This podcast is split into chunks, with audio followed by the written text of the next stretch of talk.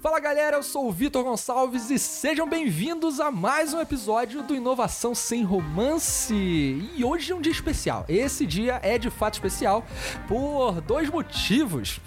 É, tem algum tempo que, aliás, algum tempo não, essa é a primeira vez que aparece aqui no Inovação Sem Romance, o, uma pessoa que representa o nosso querido público feminino, fazendo um papel protagonista aqui no nosso podcast. A gente teve a participação já da Luciana, do Hemp, né, youtuber, que participou com o Fred, ela estava acompanhada do marido.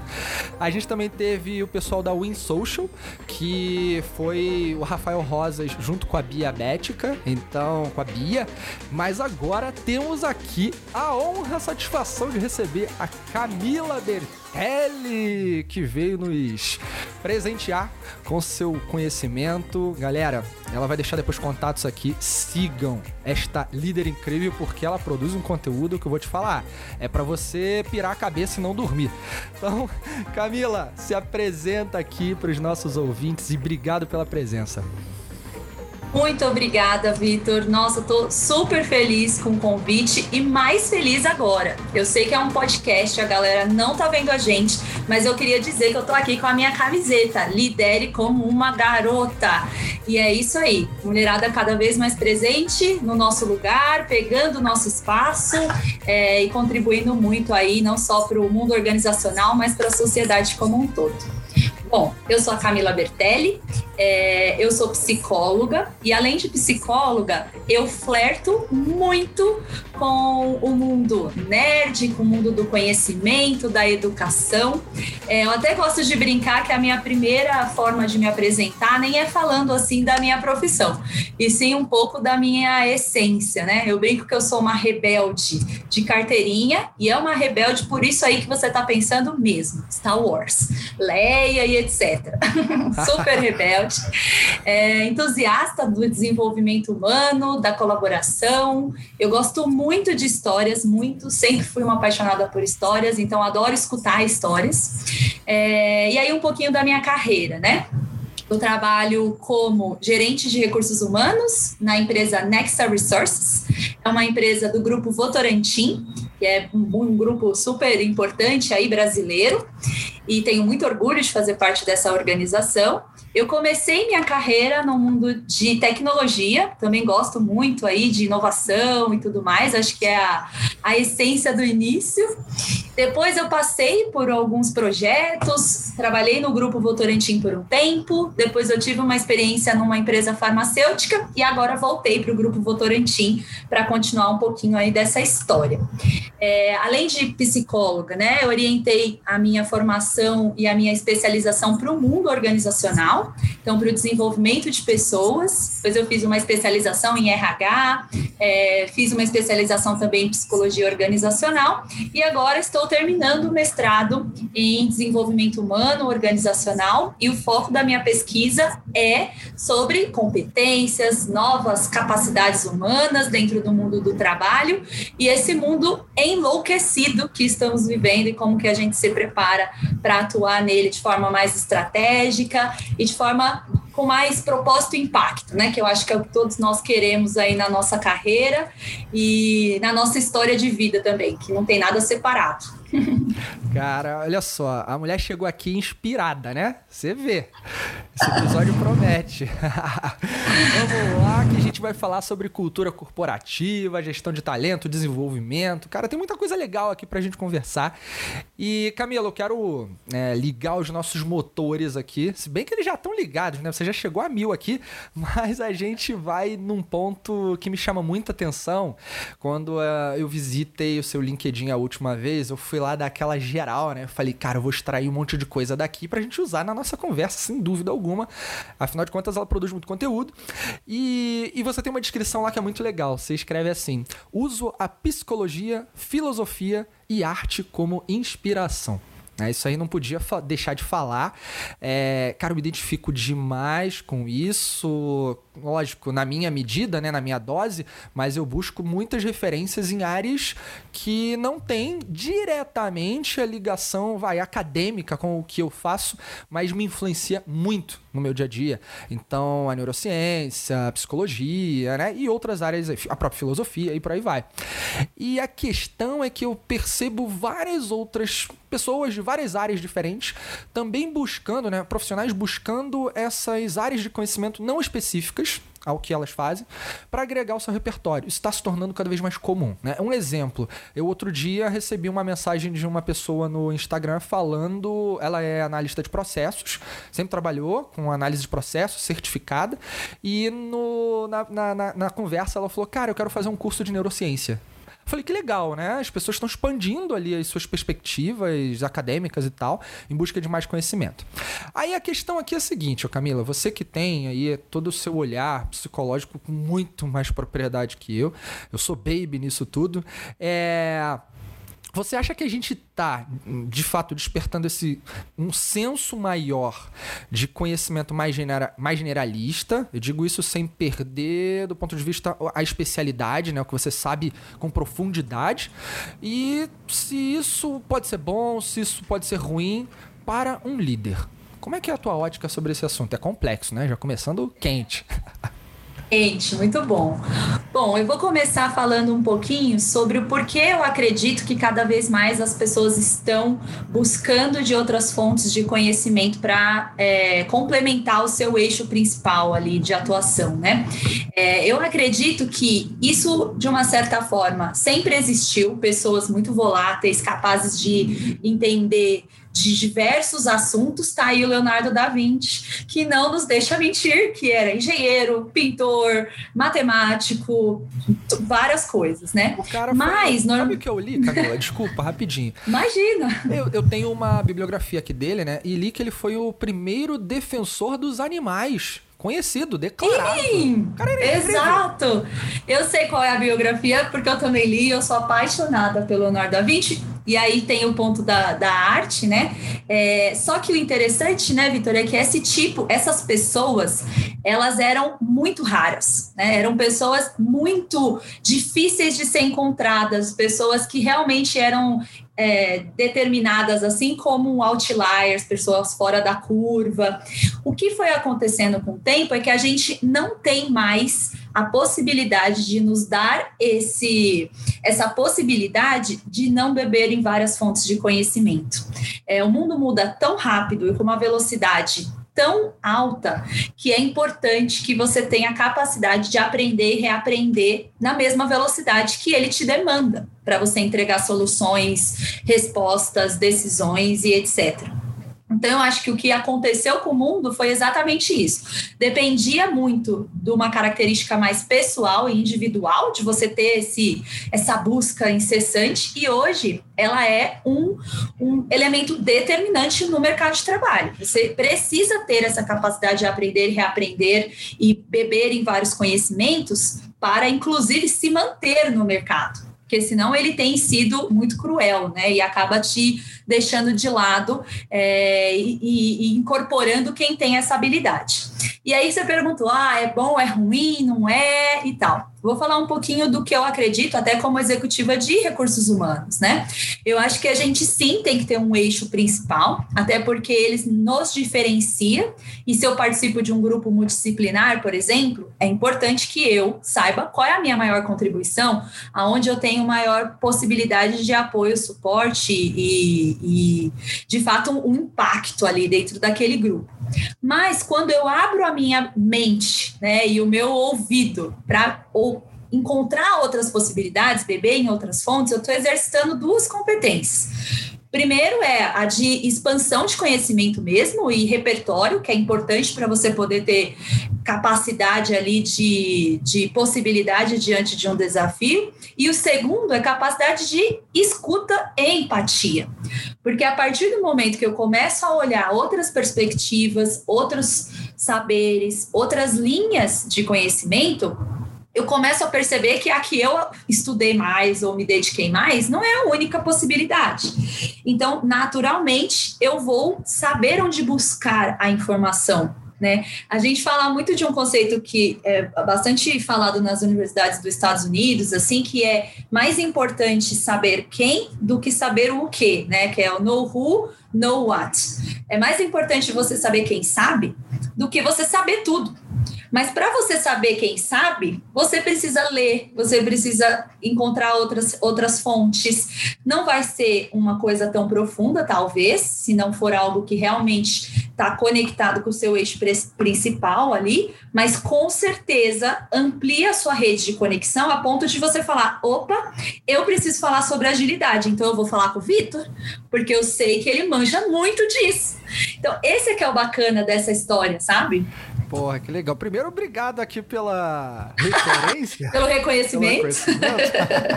Aliás, a gente não falou, mas nos conhecemos no Agile Trends, né? Em 2019. Sim, sim. Muito legal. E olha que interessante, esse nosso exemplo é um exemplo muito real dessa expansão de conhecimento, né? É, eu trabalho em RH e estava ali vivendo um desafio onde a gente começou a trazer o ágil para a organização, a gente precisava aprender mais sobre o assunto, entender. Eu, no começo da carreira, que foi há 10 anos atrás, fiz uma formação de Scrum. E aí o pessoal falou: Nossa, cara, você sabe o que é esse Scrum? Eu falei: Gente, eu sei. Lá atrás, eu fiz uma formação. E eu confesso aqui, gente, me julguem, que quando eu fiz a formação, eu estava bem no começo da carreira, era psicóloga, bem das humanas, das artes, né? E eu falei: Gente, que negócio complexo é isso? Que difícil esses métodos e tudo. Mas aquele conhecimento lá atrás fez com que eu pelo menos soubesse o que era aquilo, do que estavam falando. E aí aquilo me deu um clique, né, um gatilho para ir buscar outros conhecimentos. E aí eu fui no Agile Trends justamente para, opa, eu tenho que começar a entender mais, relembrar um conhecimento, e eu vou lá para ver quem são os profissionais, quais são os cases, onde aplicar. E aí conheci você e várias outras pessoas incríveis que realmente depois viraram o meu network e eu até hoje eu aciono quando eu tenho alguma dúvida, quando eu tenho algum projeto, é, e são minha rede de conexão para ampliar o conhecimento nesse tema mesmo. Boa, vocês estão ouvindo aí então, pessoal, que esta pessoa aqui, ela pratica o que ela diz, né? Porque ela acabou de falar uma coisa que ela faz, ela fez, inclusive. E aqui estamos, muito bom, muito bom, Camila. É, tem uma, uma coisa que você. Você falou várias coisas muito legais aí, né? E a gente vai reconectando aqui à, à medida que a gente vai conversando. Agora, tem uma, um artigo que eu li seu que é absolutamente incrível. De verdade, eu acho, eu, se eu não tô enganado, ele é um artigo até de 2017 ou algo assim, mas é um artigo em que você faz uma correlação com o teu fator, já que você é psicóloga, né? E você trouxe uma relação dos arquétipos de Jung como habilitadores para as competências do futuro, né? Você faz uma relação entre competências do futuro e arquétipos de Jung. E aí você chega a uma conclusão que as competências que são julgadas do futuro sempre estiveram por aí. Independente de, né, seja qual for o autor, ou a literatura ou a entidade que diga que competência é essa, existe isso há muito tempo, né? E Jung é um, uma referência para mim também, é, você trouxe ali no teu texto. Eu adoro Jung e quando você traz isso, eu falo, porra, cara, isso precisa ser explicado e ajudar as pessoas a expandir a consciência, já que estamos aqui para falar de, de expansão, de aumento de repertório. Então, Camila, conta pra gente um pouco dessa essa sua análise e da conclusão que você chegou. É muito legal. Muito bacana. É, eu também sou uma super fã do Jung, acho que ele é um autor e um, um, um, professor mesmo, né, que passou ali por várias fases da minha vida, desde a graduação até hoje. É, dois motivos me fizeram conectar bastante com o Jung, né? Um deles é de fato a questão dos arquétipos, então, a gente escuta falar muito isso na área do marketing, porque há vários saberes que usam esse conceito do arquétipo, personas, talvez que muito complexo aqui, quem quiser saber mais pode buscar outras referências, colocando o próprio Jung aí na busca, né? Mas vários saberes usam desse olhar do Jung, onde ele define alguns tipos principais. Então, ele buscou nas suas, nas suas teorias mostrar quais eram os símbolos e motivações humanas básicas que estavam presentes em todas as pessoas. Então, ele fez uma pesquisa super profunda, correlacionando cultura, vários países diferentes, e ele conseguiu chegar em um conjunto ali de valores, significados, significados e alguns traços que compõem todos nós.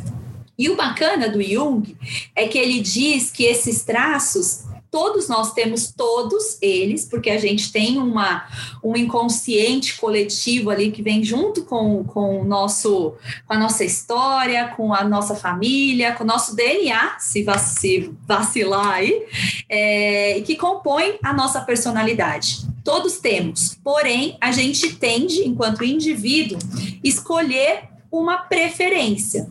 E é muito legal, eu vou aqui falar de um filme que eu assisti muito recentemente, que é o Soul, da Disney Plus, né? E aí no Soul, eu não vou dar spoiler, mas ele usa isso, ele não fala diretamente que é o conceito de Jung, mas no filme ele mostra que as pessoas têm várias personalidades, e aí é como se elas passassem ali no, na fila para pegar aquela personalidade. Vários desenhos é, e histórias usam esse conceito do Jung, né? Muito bacana. Inclusive o Divertidamente, da Disney a maioria usa, inclusive a jornada do herói. A jornada do herói é um conceito que não é do Jung, é do Campbell, mas que também tem muito fundamento nesse conceito do arquétipo que o Jung traz. Só para dar aqui uma explicação prévia de onde vem essa, essa informação, né? E aí o que o Jung mostrou são esse conjunto, são esses conjuntos de pessoas e personalidades e traços. E aí o que, que eu comecei a fazer? Como eu já conhecia esse conceito e eu estava estudando naquela época os, as habilidades do futuro para o mestrado, comecei a ler as habilidades do, do futuro, o que, que precisava, quais eram os traços de comportamento. E num dia me deu um clique assim. Eu falei, gente, mas eu já li isso aqui em algum lugar. Não desse jeito, não com essas palavras, mas em algum lugar eu já vi isso aqui.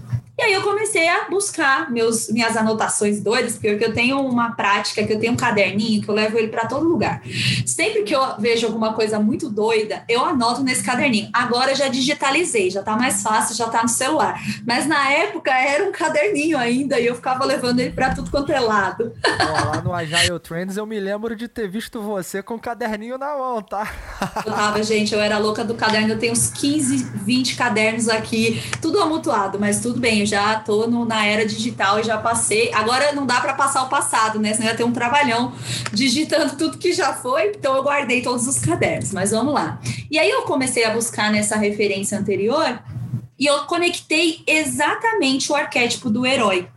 Porque uma das competências muito relevantes que a gente vê, né, né em todos os estudos, seja ele de, de profissionais e pesquisadores mais conectados a academias, universidades, seja até no Fórum Econômico Mundial, a, a, variação não é tão grande. E um deles era essa coisa de deixar uma marca, de deixar um legado, é, de querer desbravar, de ter uma competência ali, de uma iniciativa. E aí eu li iniciativa e empreendedorismo. E quando eu leio o que é o arquétipo do herói, ele fala exatamente sobre isso. Sobre você ter iniciativa, sobre você ter a capacidade de desbravar oceanos antes desconhecidos, de você ser resiliente e de principalmente você querer deixar uma marca. Eu falei, faz todo sentido. O que, que eu comecei a fazer então, Vitor? Foi começar a, a relacionar todos os arquétipos. Aí eu trouxe até alguns exemplos no texto, se vocês quiserem ler, é só entrar lá no meu LinkedIn, ele está na lista de artigos, que é o arquétipo do criador, por exemplo, que ele diz que o criador é uma capacidade de você dar um novo formato para algo que, que já existe. Associar coisas não óbvias para criar algo novo. Isso tem é a descrição de você ser curioso e inovador. É a descrição. Então, se você olhar ali que esse arquétipo já é algo que já estava mapeado pelo, pelo Jung. Tem o arquétipo do saber também, que busca essa verdade, que busca se conectar pelas, com as pessoas, que busca ouvir mais. E aí, quando você olha a palavra, por exemplo, empatia, também tá aí a descrição. O, o, o legal, eu acho que é a grande sacada que eu tentei trazer nesse texto, assim, é a gente parar de acreditar que o futuro está muito longe de ser alcançado ou ele é alguma coisa muito difícil, que tá, que é só para as pessoas que são assim excepcionais. O que não é verdade a gente, em determinadas situações da vida, já utilizou vários dessas competências, já conseguiu ser referência para muita coisa.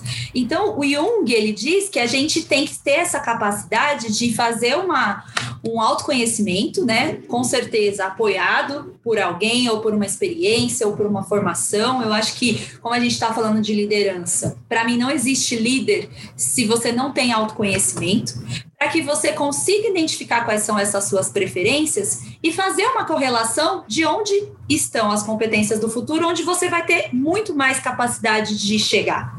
E óbvio, ninguém vai ter tudo.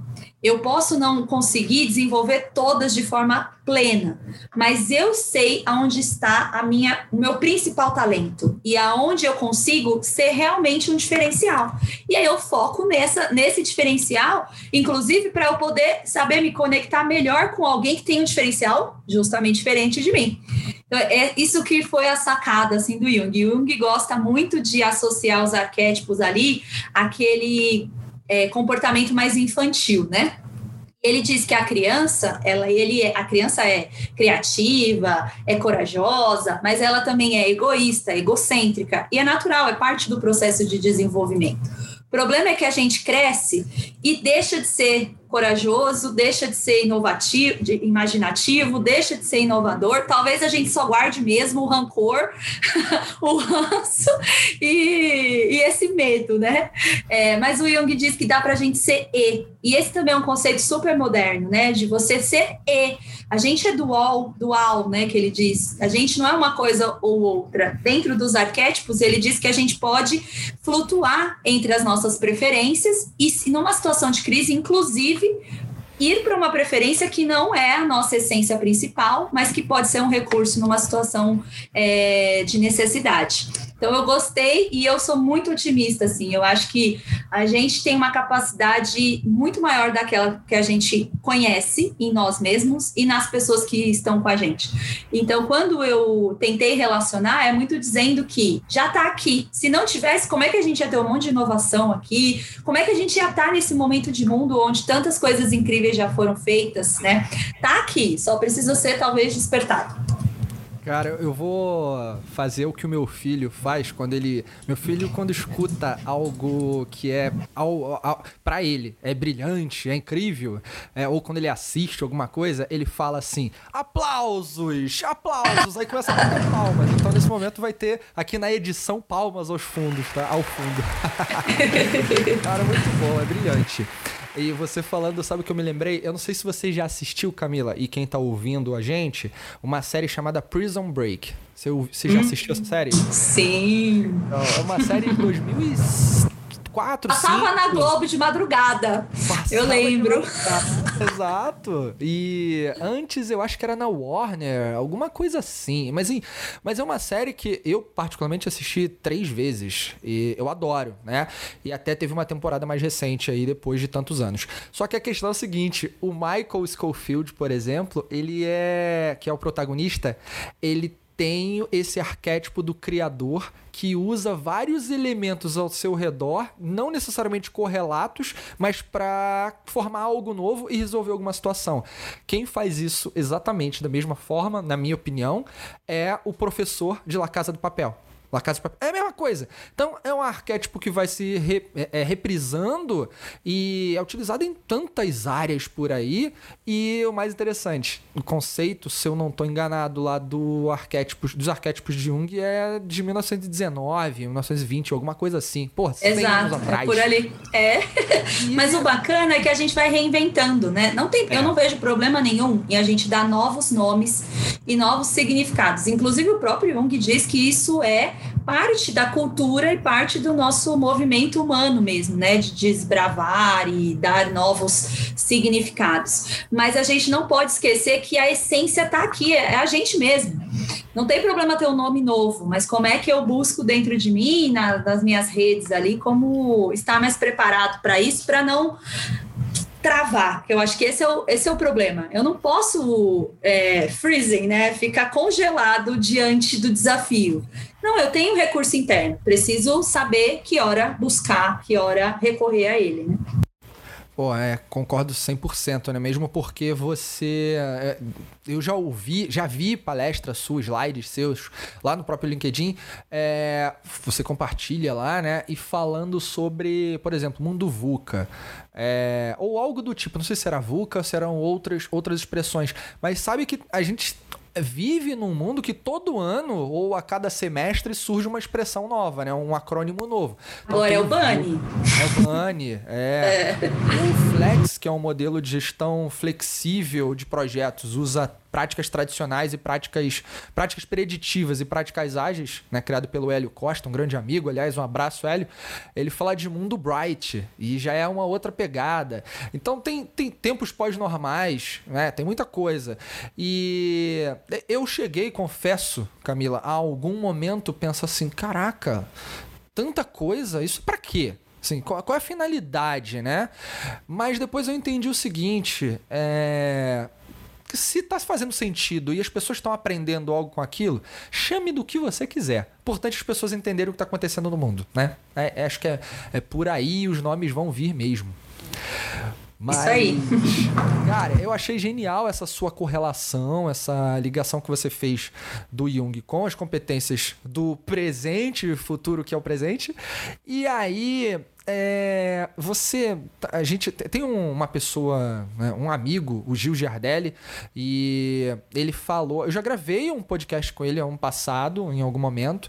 E, cara, foi muito legal porque ele fala. Fã dele, tá, Gil? Sou sua fã. Você não me conhece, mas se você quiser me conhecer, a gente pode marcar um café com o Vitor, inclusive. Bota aí, cara. A gente vai ficar o dia inteiro ali filosofando. Vai ser incrível. Com certeza. muito bom. O Gil falou do renascimento digital. Aliás, só um parênteses, cara, eu vou fazer essa ponte aí. A gente vai dar um jeito de se encontrar. Mas o Gil é, fala do renascimento né, digital e eu acho muito legal porque tem uma conexão com essa é, é, o reencontro do ser humano depois de tanto tempo tem, tem, um pouco do resgate, né? De coisas que já estiveram lá atrás e a gente está resgatando. Por exemplo, hoje a gente está falando. É um mundo cada vez mais digital, mas a gente está falando mais de empatia. Então são questões que sempre estiveram aí e a gente está puxando, está trazendo mais à tona. Agora, você acha. É, eu queria que você comentasse um pouco sobre isso, Camila, e trouxesse aqui uma perspectiva, se concorda ou não com ela, mas talvez o ser humano levou tempo demais para esse é, reencontro, esse renascimento aí. Ou não, ou foi é, é, o fluxo como a coisa deveria ter acontecido, mas né, se levou tanto tempo, por que você acha que levou tanto tempo assim? Por que, por que esse tempo para a gente agora voltar a falar de coisas que já existiam? Parou no tempo de alguma forma ou ficou para algum público mais seleto e agora a massa inteira, né, o mundo todo começa a falar disso de novo? Muito bacana. Eu tenho uma coisa que o Gil fala que eu admiro muito, que ele faz uma associação entre o iluminismo, né, e esse olhar do renascimento, da era digital e tal. É, e aí, por isso, é muito legal falar de filosofia, arte e tal tudo isso alimenta um pouco do comportamento humano, né? Se a gente se aproxima de coisas artísticas, seja ela desde uma arte bem mais tradicional, assim, um Picasso, uma Frida Kahlo, talvez coisas mais antigas, até uma arte mais atual como um quadrinho, um, né, um filme, tudo isso para mim é expressão dessa humanidade, vamos dizer assim, né? E eu gosto da. Por que, que eu estou fazendo essa associação? Porque quando o, iluminismo chegou, era exatamente assim: vamos dar um salto, vamos pensar de um jeito diferente, vamos começar a ir para um lugar de muito mais é, olhar crítico e tudo mais. E quando a gente olha para a era digital, ele também faz esse convite, né?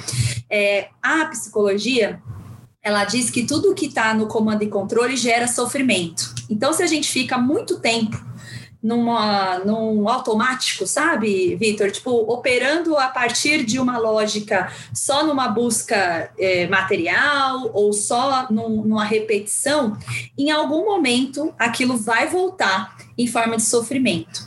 E eu acho, assim, a associação que eu faço é que quando a gente começa a fazer esse resgate, é porque já deu ali para nós operar no comando e controle, no automático, sem conexão humana. Porque a nossa essência, ela é de conexão, é humana. E o que faz a gente se afastar dela é a tentativa de comando e controle. Olha que coisa louca. E é o próprio fato de, de querer controlar de uma forma tão forte que a gente mesmo gera sofrimento. E aí você vai tendo esses saltos onde não dá mais eu preciso encontrar uma outra forma. E eu, particularmente, acredito muito, eu sou muito é, do olhar da abundância. Tem aquele livro, né, do Diamond da, da, da, Silicon Valley que eu gosto muito e que ele fala que o mundo está muito melhor do que pior, mas a gente sente que está pior. É, até recomendo porque esse livro vai quebrando vários paradigmas assim que a gente tem certeza por uma série de motivos, internet, mídias e tudo mais, mas ele está ficando cada vez melhor. E por quê? Porque a gente justamente está conseguindo ter mais tempo para se conectar com coisas que antes estavam na, no mecânico, que a gente não podia parar para pensar. É sempre um prazer fazer isso? Te garanto que não na verdade, a maioria das pessoas sofre quando ela para de fazer alguma coisa que ela estava ali completamente no automático e começa a ter que repensar esse processo. Isso gera mesmo sofrimento. Mas é, o, é, o, é importante para levar a gente para esse outro patamar, que eu acho que é exatamente o que está acontecendo agora. Essa, esse renascimento da era digital é, o, é, o, é o, a aproximação com o autoconhecimento, com essa humanidade, com essa essência interna que a gente às vezes deixa de lado para atender uma lógica, enfim, cada um vai chamar de um jeito. Tem gente que chama de capitalista, tem gente que chama de lógica de mercado. Não, e, e assim, claro, se a gente está movido e está influenciado por um sistema, sempre estamos influenciados pelo sistema.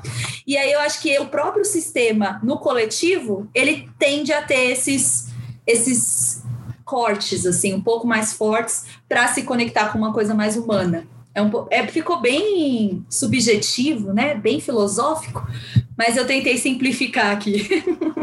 Não, sensacional. A gente. Eu, eu pactuo com seu pensamento. Né? A gente tem uma sinergia gigante aí. Eu vou trazer um ponto. Você estava falando sobre o mundo estar melhor, né? É, tem um outro livro, o Factfulness, do Hans Rosling. É um livro de 2017. É, tô vendo aqui, 2017. Eu tenho esse livro e é um médico que escreveu resumão ali da parada. Ele escreveu o livro em cima de pesquisas que ele havia feito para a área específica dele e ele acabou chegando a conclusões pelas 12 mil pessoas com quem ele entrevistou, conversou, interagiu, que dados né, fatos a partir de dados, ou melhor, dados a partir de métricas, números, que são evidenciados levam a gente a opiniões muito mais é, é, certeiras, né? Assertivas e tudo. E aí ele fala, eh, faz uma reflexão muito forte sobre isso. Ah, hoje tem a gente recebe muito mais a informação de que há acidentes por aí por exemplo. Mas os acidentes existiam em volume muito maior no passado. Só que a capacidade de comunicação do passado não era tão intensa quanto a de agora. Então Exato. era a sensação, né? Que hoje está muito intenso, pior. Mas não é isso se você for comparar os dados com o passado. Exato. E é, e é, muito interessante o quanto a gente vai precisar, enquanto sociedade, encontrar uma forma de usar a informação de um jeito diferente. Eu acho que a gente ainda está tentando entender como fazer isso. Não, ninguém tem uma resposta, porque eu acho que quem encontrar vai ter muito, muito, muito sucesso, assim. É, mas a gente está caminhando para essa lógica. Já existe muito mais gente pensando sobre fake news, impacto de, das redes sociais, é, e é natural. Conforme a complexidade chega, a gente passa a pensar sobre ela e tentar resolver. E na hora que a gente conseguir resolver um pouco, vai chegar outra e a gente vai ter que encontrar uma nova forma. Essa é a complexidade que a gente chegou e não vai diminuir, pelo contrário, só tende a aumentar, né? Porra, exatamente. É, eu vou contar um parênteses aqui que eu me lembrei, você falou do fake news, eu me lembrei de uma coisa que eu vi hoje bem cedo. É, sabe aquela coisa do passado, talvez o ouvinte aí vai, vai lembrar também, que falavam pra gente assim, é, os pais, os avós, se ela falavam assim quando a gente era criança. Ah, se você passar a mão na asa de uma borboleta e passar nos olhos, você fica cego, sabe? Essas coisas, essas crendices. Cara, isso era fake news. Só que a gente não tinha esse nome. É isso. Perfeito. Da manga. Minha avó falava que se eu comesse manga com leite, eu passava mal. Não podia entrar na piscina depois de comer. Tinha uma, alguma coisa, vivência, a pessoa teve para falar aquilo, né? Não estou nem descaracterizando esse imaginário coletivo, esse conhecimento coletivo que a gente tem. Mas tinha muita fake news, né? Muito bem. É. Camila, tem uma, uma outra faceta que eu quero explorar com você aqui, agora já voltando para o universo corporativo, ali aterrizando numa realidade que né, todos aqui de alguma forma vivem, viveram ou vão viver, mas a gente está passando por um momento que a incerteza se torna cada vez mais evidente no jogo dos negócios. Então, é, planejamentos de longuíssimo prazo começam a ser questionados, novas práticas e métodos para fazer planos mais curtos e adaptativos se tornam mais interessantes para considerar na estratégia, na gestão de uma organização. Só que a gente sabe que estamos lidando com uma transgeracionalidade muito grande, né? Muitas pessoas de várias gerações convivendo no mesmo espaço e nem todo mundo pensa com esse modelo né, mais aberto à adaptação, a modelos mais efêmeros de gestão, né? É, é, mais voláteis e adaptativos. Então há ainda uma galera, e, e tudo bem, né? Tudo bem, que tem um modelo mais preditivo, longuíssimo prazo e tal. Mas a questão é, se as empresas começam a adotar modelos de gestão mais adaptativos, isso pode gerar uma ansiedade até grande nas pessoas que estão ali dentro da estrutura. Afinal de contas, pô, tudo vai mudar tão rápido, então eu não consigo ter tanta previsibilidade. E a gente sabe que o cérebro humano busca uma medida de conforto para te trazer paz, tranquilidade, né? E isso vem para muitas pessoas, talvez a maioria das pessoas no mundo, uma a, a, vem a partir do preditivo, né? A partir do, do eu sei o que vai acontecer. Mas se eu tenho uma estratégia de gestão adaptativa, pode gerar uma ansiedade geral. E aí? Como é que a gente. Se você acha que isso faz sentido, como é que a gente engaja pessoas numa estrutura que vive constantemente namorando a mudança? Ótima pergunta, Vitor. É, eu acho que é muito interessante esse ponto da incerteza. Tem um autor que eu gosto muito, ele chama Edgar Morin. Ele é um filósofo francês genial, e ele. Genial. Ah, eu acho ele incrível, gente. Leia tudo dele. Camila, você é minha irmã. É, é isso aí, de conhecimento, tá ótimo. É, e, esse, e esse autor, ele fala muito sobre a educação, sobre o modelo da incerteza. Tem uma frase dele que ele fala: a incerteza é inseparável do viver. Olha, é, é muito bonito isso. E ele diz que a gente já nasce na incerteza. A gente só sabe que a gente vai, é, que a vida vai acabar, cuja data e a causa também são incertas. Ninguém sabe.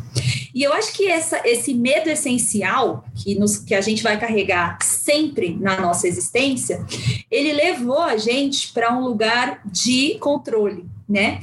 O jeito da gente lidar com a incerteza principal da vida, que é a morte, é enfrentá-la de uma forma a tender a tentar controlar. E a gente coloca esse comportamento em tudo na vida, né? É, onde a gente realmente vai para o lugar desse controle, de determinismo, de como eu consigo prever algo para poder antecipar um sofrimento ou alguma coisa que pode acontecer. E no final do dia, bem filosoficamente falando, no final do dia eu só estou tentando não chegar àquela incerteza essencial da vida ali mesmo.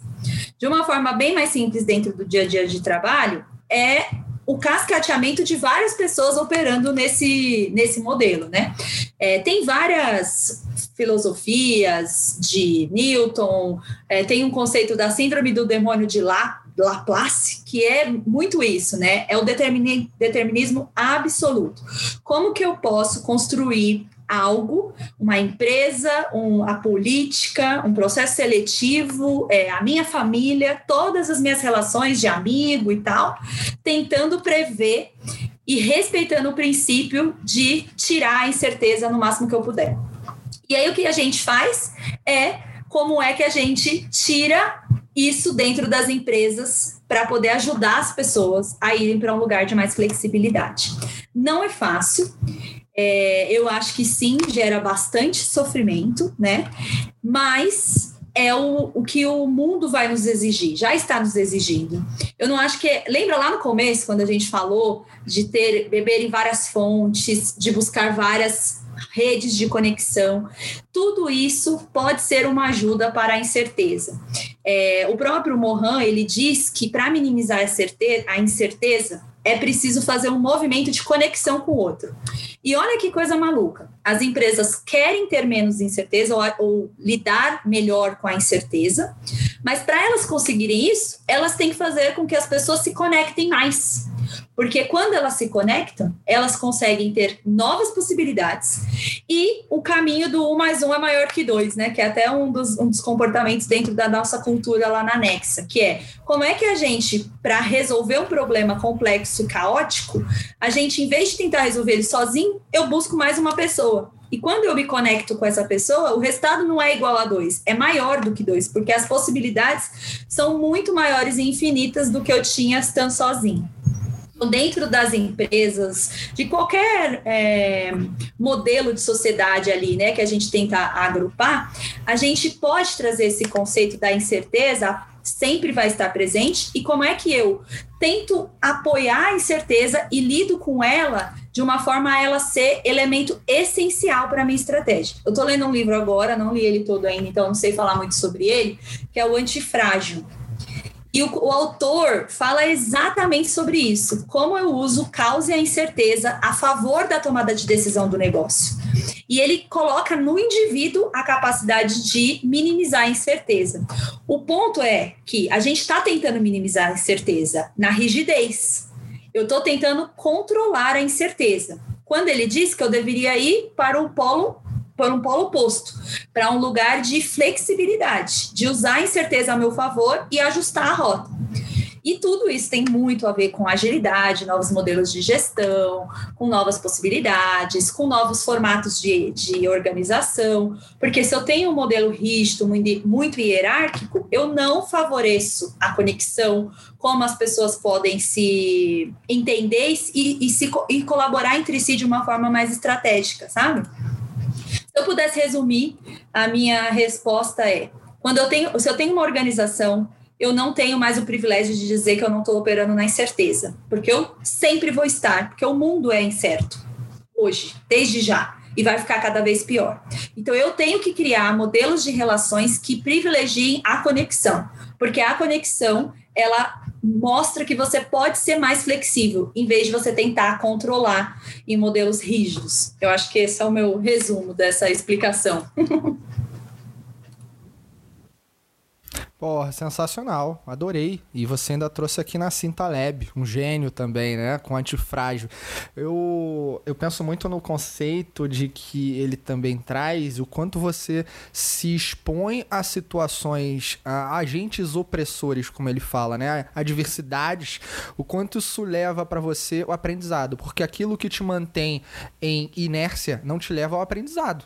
É, então você precisa se submeter a ações ou situações diferentes daquelas com as quais você se acostumou para você evoluir. E o que você está falando e que, porra, Edgar Morin traz isso lindamente, adorei você ter trazido o Edgar Morin.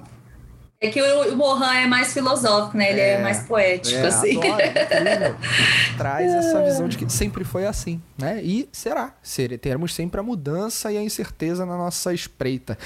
O, e eu acho que a diferença é que antes a gente conseguia controlar melhor, porque o mundo tinha uma outra velocidade. E aí a sensação de segurança era maior. O que mudou hoje é que a gente continua lidando com a incerteza, mas uma velocidade muito maior. E aí, só para fechar esse tópico, eu queria falar uma frase que eu gosto muito, que é: para eu poder me conectar com alguém, aí eu uso até uma metáfora da galáxia, assim, para contribuir com a galáxia do outro, eu preciso conhecer a minha.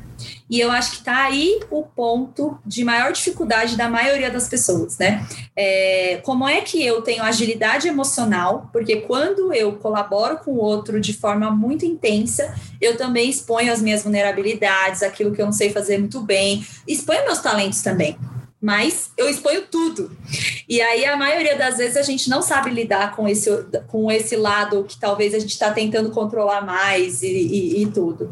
Então, a complexidade, para mim, se conecta muito com a capacidade de você olhar o seu valor, a sua individualidade e como você agrega. Porque aí na incerteza, a conexão e a rede vão te suportar, vão te, te dar maior conexão. E aí facilita e minimiza o sentimento de de estresse, de angústia, de ansiedade, de tudo isso que vem junto quando a gente está operando só na incerteza. E aí, se uma empresa quer ter os dois modelos, porque eu também acho que as pessoas não vão dar um clique e pular para o outro lado. É um processo longo e que a empresa precisa se responsabilizar por ele. Se você quer ter uma empresa que age bem com a incerteza, crie uma área de desenvolvimento humano robusta e estratégica porque é isso que vai fazer com que você tenha. Não dá para ficar só trocando as pessoas. Então, ah, esse aqui não lida bem com a incerteza? Troca, traz outro. Quem é que vai ajudar essas pessoas a, a se desenvolver? Não dá, uma hora acaba o, o, os talentos, né? E essa história de que acaba os talentos, cara, tem muita empresa fazendo isso, né? Entre aspas, fazendo o descarte, e que é uma parada bem. Né? É, é uma expressão até, porra, muito forte, mas tá rolando. E aí tá quantas vagas não tem em determinadas áreas por aí? Tem, ainda que em momento pandêmico, tem áreas que, cara, tá, tá faltando gente. É, porque as empresas estão julgando aí por algumas formas que não estão encontrando as pessoas. Mas é, desafios do nosso mundo, né? E adorei essa relação com fazer conexões. Cara, a conexão traz mais humanização no processo, né? Na relação. Isso é, é lindo, é incrível e traz resultado. E eu me pergunto, me me, me vi fazendo isso várias vezes sem necessariamente ter conectado isso com, sei lá, alguma teoria, alguma coisa. E acabei de descobrir que eu tô em compliance aqui com o que você trouxe. tá alinhado. E é muito interessante, eu gosto, eu, eu, apesar de estar no modelo tradicional de empresas, né, e várias pessoas perguntam para mim, fala, nossa, cara, mas você é tão diferente, tenta pensar de forma disruptiva e tá numa empresa que aparentemente parece ser super tradicional.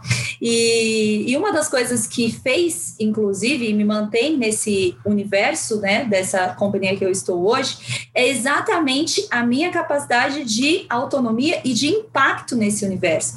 Porque um dos meus propósitos pessoais aí, falando bem da, da de mim mesmo, né, é conseguir apoiar pessoas que talvez não tenham acesso ou nunca tiveram um, um universo ali que proporcionaram um autoconhecimento, um desenvolvimento pessoal um pouco mais é, abrangente. Então, eu entendo que, como profissional de recursos humanos, eu tenho um impacto. Hoje, a gente trabalha, existem aproximadamente 5.500 colaboradores, mais 15 mil terceiros, assim. E qualquer ação de desenvolvimento que a gente propõe, tem as pessoas, às vezes, que trabalham em, em tarefas que são co consideradas até mais simples, são quem mais reflete então, olha que, que interessante isso. A reflexão e a abertura para essa mudança não é só você ser super é, educado e ter muito conhecimento. Às vezes está no simples mesmo. E nesse olhar de que você pode ali tentar fazer diferente. E uma pessoa que eu atinjo, eu falando de mim, mas claro que eu não faço nada sozinha. Sempre tem uma rede de, de pessoas, de equipes, e a gente não faz, como líder, a gente depende muito mais dos outros do que da gente mesmo, né? Mas qualquer ação que nós fazemos enquanto time, a gente alcança não só aquela pessoa, como a rede dela, o filho, a filha, é, a família, independente da, da, da sua construção e do seu modelo. Então, isso é uma das coisas que faz com que eu tente, mesmo numa organização que aparentemente é um pouco mais tradicional, a gente conseguir tentar fazer essas, esse hacker, sabe? Esse sentimento de ser hacker. Como é que eu entro numa estrutura muito robusta e começo a tentar mexer nela? E uma coisa que eu gosto muito de beber, exatamente nesse universo das startups, do empreendedorismo, é, porque eu acho que a gente consegue, nesse modelo de comportamento, trazer vários é, role models, né, modelos mesmo, para atuar dentro das empresas tradicionais. E só porque uma empresa é startup ou, empre ou ali começou com empreendedorismo, não significa que ela tem o mindset hacker, o mindset de transformação e de fazer diferente.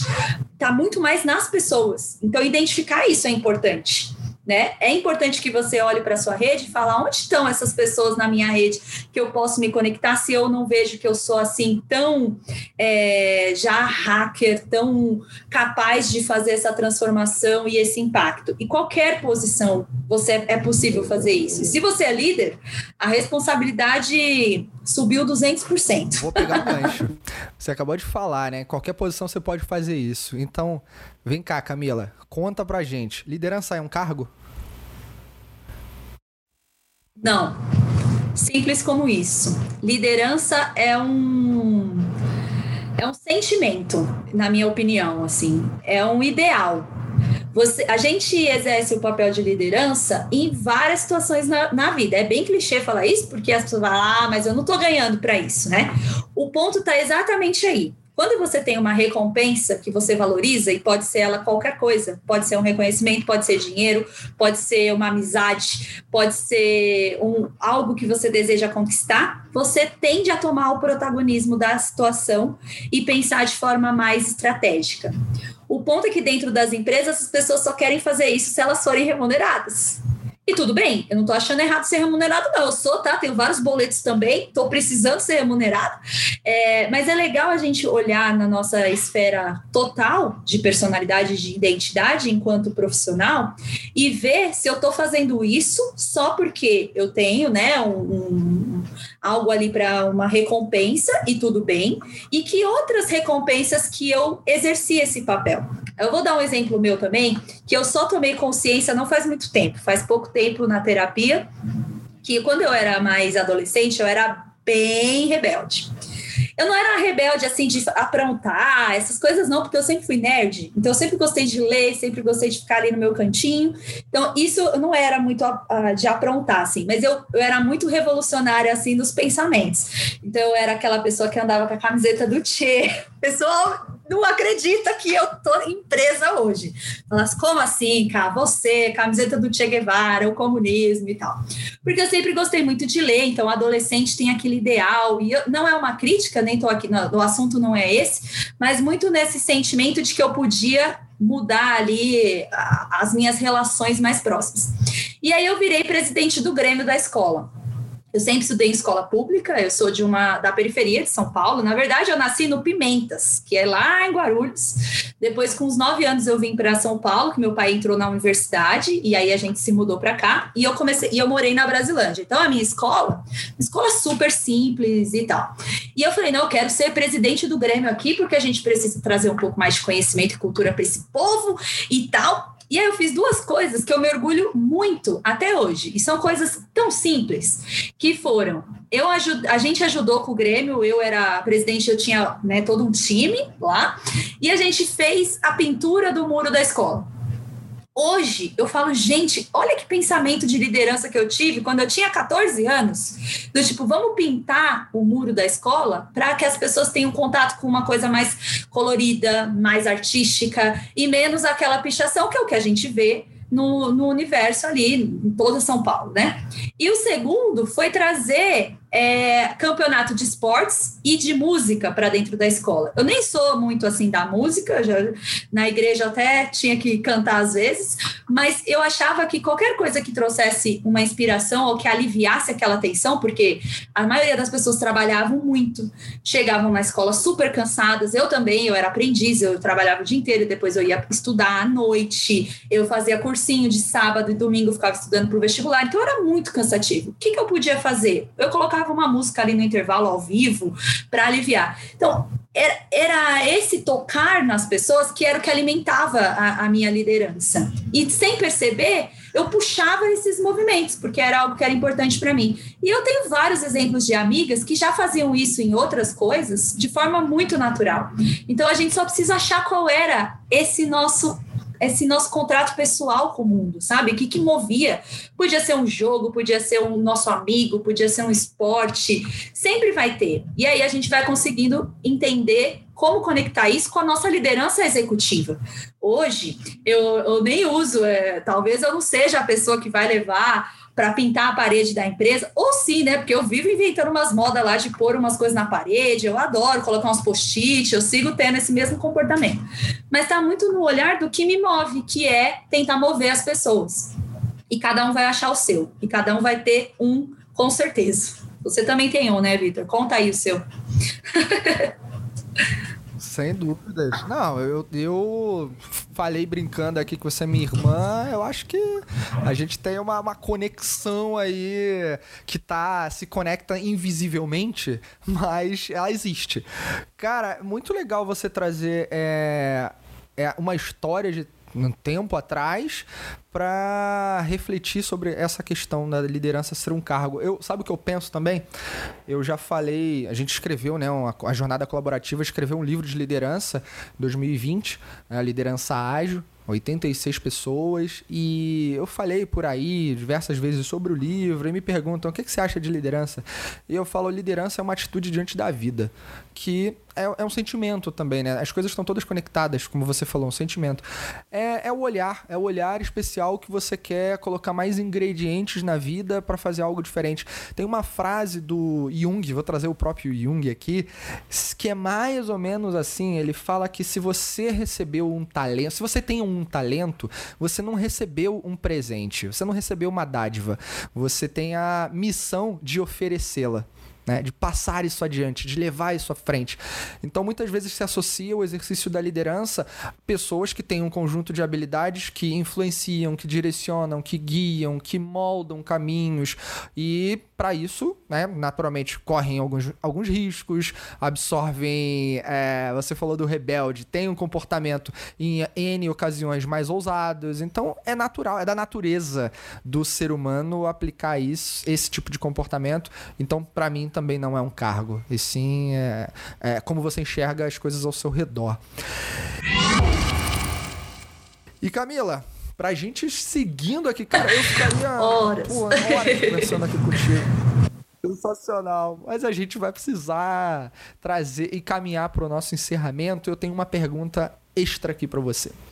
Que é a seguinte: olhando para as suas referências, para sua história, para você mesmo, quais são. É, é, o, o que é ser um bom líder para você? Ou uma boa Bom, líder? É, eu acho que tem, são três para mim que, que pelo menos são as que eu busco ter de forma mais genuína, assim. Pra, a primeira para mim é a autenticidade. Eu acho que a gente não segue aquilo que não é real. E eu me preocupo muito com o mundo organizacional, que a gente cria várias fórmulas, né? Jeitinho de fazer, é, vários modelos e assim, siga esse comportamento, faça exatamente assim, porque aí você vai ser bem sucedido, vai alcançar o cargo X, PTO e etc. E eu acredito que não existe receita pronta para a vida. E se você precisa tanto de uma receita, ó, busque aí um apoio, porque provavelmente tem um probleminha aí. Se você não é autêntico, você não vai conseguir ter uma liderança de impacto. Você precisa inspirar as pessoas a partir daquilo que você realmente acredita, daquilo que realmente você vive. A gente até falou um pouquinho sobre isso aqui. E não é para você sair por aí fazendo trabalho voluntário, abraçando gente na rua, dizendo que você é a pessoa mais bacana desse mundo. Não é sobre isso. É sobre realmente conhecer quais são seus valores, saber o que é que te move, o que te deixa feliz, o que te motiva, o que, o que te dá essa sensação de que você tem um impacto e de fato ir buscando experiências naquela, orientado por isso. A gente pode ser autêntico de várias formas e eu admiro muitas pessoas que têm autenticidade que são muito diferentes de mim, mas muito, com visão de mundo, visão política, visão social, mas que de fato buscaram essa essência interior. Porque a hora que você realmente é autêntico, você está aberto também para escutar outras autenticidades, outras possibilidades. É, ser autêntico não é ser rígido, não é ser eu sou assim, Gabriela, né? Nasci assim, eu vou morrer assim A autenticidade é você ter sua essência, flertar com outras para ampliar seu conhecimento e estar aberto a conhecer outras coisas, viver outras coisas, sempre mantendo seu eixo principal de valor. A gente pode mudar, a gente vai mudar várias vezes na vida, mas essa autenticidade eu acho que é muito, muito importante. É, o segundo ponto para mim tem a ver com essa humildade e a vulnerabilidade, né? É, a gente, o modelo de liderança que a gente aprendeu pelo menos eu não sei quantos anos você tem, tá, Vitor? Não vou nem perguntar aqui, porque eu não quero falar a minha idade, mas a, a, referência de líder que eu tinha na minha família, no meu pai, era um líder mais autoritário, um líder que dizia o que a gente tinha que fazer. Meu pai era um pouco assim. Meu, aliás, meu pai era até mais, mais calmo, mas a minha mãe era brava, viu? É brava ainda. Meu avô também, super uma liderança muito forte na família, aquela pessoa que manda, desmanda, determina e tudo mais. Não tem problema você ser assim, mas no final do dia, hoje que eu sou adulta, eu percebo que essas, é, esse comportamento estava muito mais ligado à insegurança que os meus pais tinham, do que de fato a certeza de que eles estavam fazendo alguma coisa ali, que eles sabiam o que eles estavam fazendo. É, eu acho que hoje a nossa geração já sabe identificar isso de uma forma mais é, direta, né?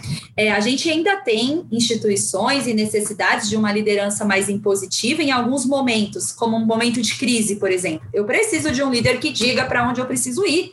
Não dá para ficar filosofando aqui. Na crise eu tenho que ter um, um, uma diretriz. Mas, ao mesmo tempo, eu vivo num mundo em que eu também posso ter a abertura, posso ser humilde e dizer que eu estou em processo de aprendizagem, que eu tenho vulnerabilidades, que eu tenho oportunidades, e isso se conecta com a minha autenticidade. E aí eu consigo inclusive quando eu precisar ser autoritário ou impositivo ou talvez ali um pouco mais duro, as pessoas sabem porque eu estou respeitando meu próprio valor.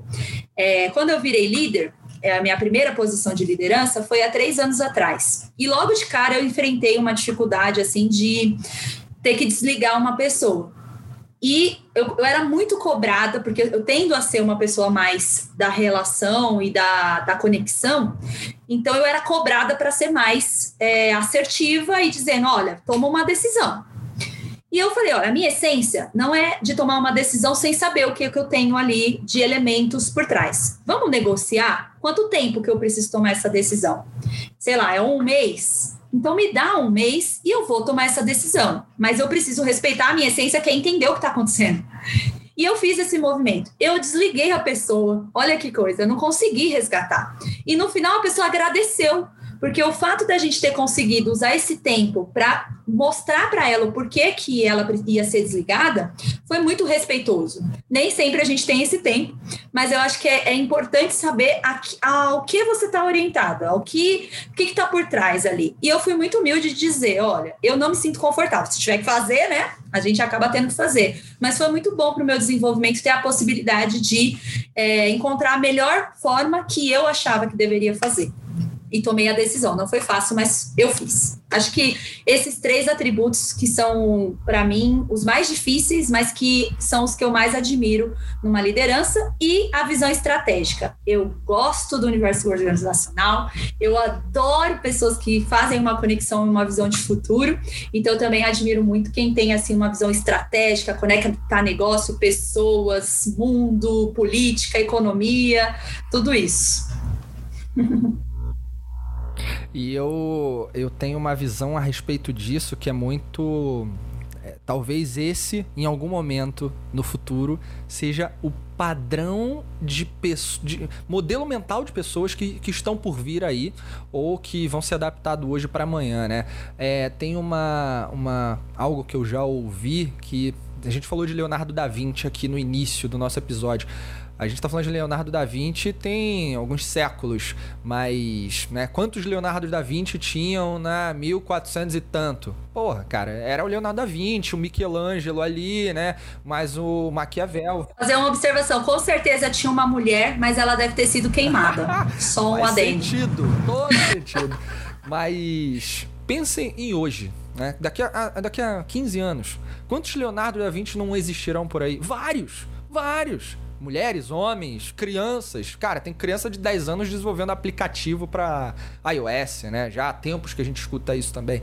Então, é, esse para chegar nesse tipo de, de pensamento, você precisa agregar um repertório com mu multidisciplinar, muito grande ali, né? E tem que estar tá muito interessado nisso. Então, concordo 100%. Camila, minha querida, você quer falar mais um ponto? Não, falei pra caramba, hein? Nossa! Porra, é, você falou agora, sabe o que eu tava fazendo? Fazendo várias anotações. Eu vou te mostrar que a gente tá na câmera, gente, dá pra ela ver. Vocês não conseguem, mas eu tava fazendo várias anotações. Porque sempre que eu gravo um episódio do Inovação Sem Romance, eu aprendo. Então, cara, isso é lindo, lindo tá aqui com você, Camila. Agora, é, tudo que é bom uma hora precisa ir para um novo ciclo. Ó, não vou nem falar que acaba, mas para um novo ciclo. Aí. A gente encerra esse ciclo aqui. Eu quero deixar, Camila, que você encerre né, trazendo suas palavras finais. É, traga aqui onde as pessoas podem te encontrar por aí, redes sociais. E te agradecer imensamente pelo seu tempo por a gente conseguir ter essa conversa tão incrível e que eu sabia, não seria diferente. Que bom, nossa, eu tô super feliz. Eu concordo plenamente com, com você quando a gente tem esses momentos de encontro, de poder trocar ideias, a gente aprende muito, expande nossa capacidade e é isso que enriquece essa existência aqui. Eu acho que a frase que eu vou deixar de final é uma frase que eu falo muito, mas porque realmente ela se conecta muito comigo. Eu gosto muito do Einstein, inclusive, gente, eu tenho até uma tatuagem do E igual a MC ao quadrado, tá? Eu realmente gosto muito dele pela teoria da relatividade, enfim. Um dia a gente pode falar sobre isso. E ele tem uma frase que ele diz o seguinte: que nada verdadeiramente valioso surge da ambição ou de um mero senso de dever, mas do amor e da devoção do homem com seus objetivos. E ele, para mim, resume o que é ser líder. Você não vai ser um bom líder se você não está mais conectado com aquele desafio, se você não acredita mais no propósito daquela organização, se você não está mais é, sendo nutrido ou sendo alimentado com o seu impacto, porque o que está por trás de realmente de valioso para você ser algo melhor do que a média, vou chamar assim, não está no senso de dever e na ambição somente mas muito mais nessa conexão e nessa paixão por alguma coisa, que pode ser qualquer coisa. Não é clichê dizer que a gente sim tem que conhecer quais são nossas paixões, e se a gente trabalha com aquilo que a gente ama, pô, bacana pra caramba, é aonde a gente fica a maior parte do tempo. Nem todo mundo tem esse privilégio, então a pessoa vai conseguir se, se conectar com outras paixões para justificar aquele tempo dela. Mas se você tem esse privilégio, faça valer, sabe? Essa escolha. Então, acho que se você, se a gente conseguiu chegar numa posição de liderança é, e consegue influenciar as pessoas, é o que você falou da frase do, do Jung, assim, é muito bonita essa frase mesmo. Que ele diz que se você tem um talento, você não recebeu um presente, você tem que dar esse presente. É sua responsabilidade ajudar e, e conectar com outras pessoas do seu talento. Muito bom, muito bom. Como sempre, incrível. Isso. E agora, onde é que o pessoal te encontra? LinkedIn, Instagram? Hum, vamos lá. No LinkedIn, Camila Bertelli, simples como isso. É uma foto bem alegre, assim, então vocês vão me achar fácil. Também tento sempre compartilhar artigos, insights, coisas malucas que passam aqui na cabeça. Faz isso muito bem, eu, é... vou dizer. Faz isso. às, vezes eu, às vezes eu acho que eu dou uma viajada legal, assim, mas é bom, porque a gente exercita essa, esse vai e volta. É, e eu tenho também uma página que essa é um pouco mais um hobby, mas que chama Id Nerd que é também onde eu faço uma conexão ali com as coisas mais fora do mundo organizacional, com quadrinho, com livro, com filme, com arte, que eu gosto muito mesmo. Gente, eu sou um quadro ambulante. Eu tenho tatuagem do Picasso, do Dali, do Van Gogh, do, do Harry Potter, do Star Wars. É um gibi ambulante, assim. É, e onde eu conecto essas ideias assim mais conectadas às histórias e ao mundo mais do hobby. É o id Nerd isso. Muito bom, muito bom, incrível. E eu já tô seguindo lá o Ednerd e a gente já tava conectado lá no LinkedIn. Então, Camila, que prazer singular. Devo repetir isso de novo. Ter a sua companhia aqui foi absolutamente incrível, de verdade. E tem uma coisa que você falou, você falou de paixão, amor aqui no final, né? Esse é o quinto episódio da segunda temporada aqui do Inovação Sem Romance. E desses cinco, em três, contando com este, falou-se sobre amor. Olha só que coisa legal, né? Na liderança trazer essa perspectiva de amor, paixão. Cara, é, isso não é um blá blá blá. É a verdade, né? É a verdade de quem tá. Sabe que o bom ponto, porque assim, o romance, na verdade, ele é um momento onde a gente às vezes está operando num lugar mais imaginário, né? E quando a gente está realmente na paixão e no amor, parece que aterriza. Então eu acho que faz todo sentido falar de amor e de paixão sem romance, porque dá para ter, viu? Com certeza, sensacional. E galera, eu vou também trazer uma referência aqui pra gente encerrar esse encontro que eu não sei de quem é essa, essa frase, se ela é, é, é, é a história é verdadeira ou não.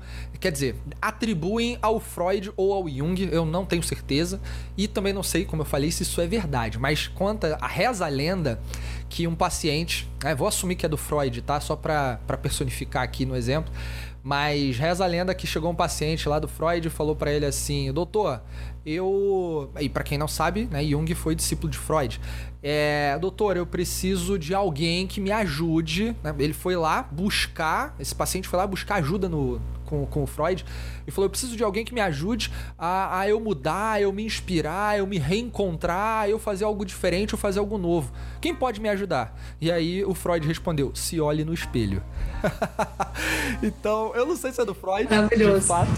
Tu sabe, Camila, se é dele ou não? Não sabe. Não sei também, não Essa sei. aí é a história, contam por aí. Mas por que eu trouxe isso? Né? Além de já ter escutado a respeito, alguém me contou isso algum tempo atrás, é porque muitas vezes a resposta tá dentro de você, na tua intuição, na tua autenticidade, que a Camila também trouxe aqui de maneira brilhante. Então, por líderes cada vez mais autênticos, diversos e naturalmente repletos de amor, é o que a gente espera por aí. Então, meus amigos, a gente se despede aqui nesse episódio incrível. Camila, mais uma vez, obrigado. Vocês que ouviram, acompanharam, obrigado pela sua audiência, por acompanhar a gente nesse, nessa temporada que tá incrível e só começando. E a gente se vê no próximo encontro aqui do Inovação Sem Romance. Lembre-se, meninas, mulheres, liderem como uma garota.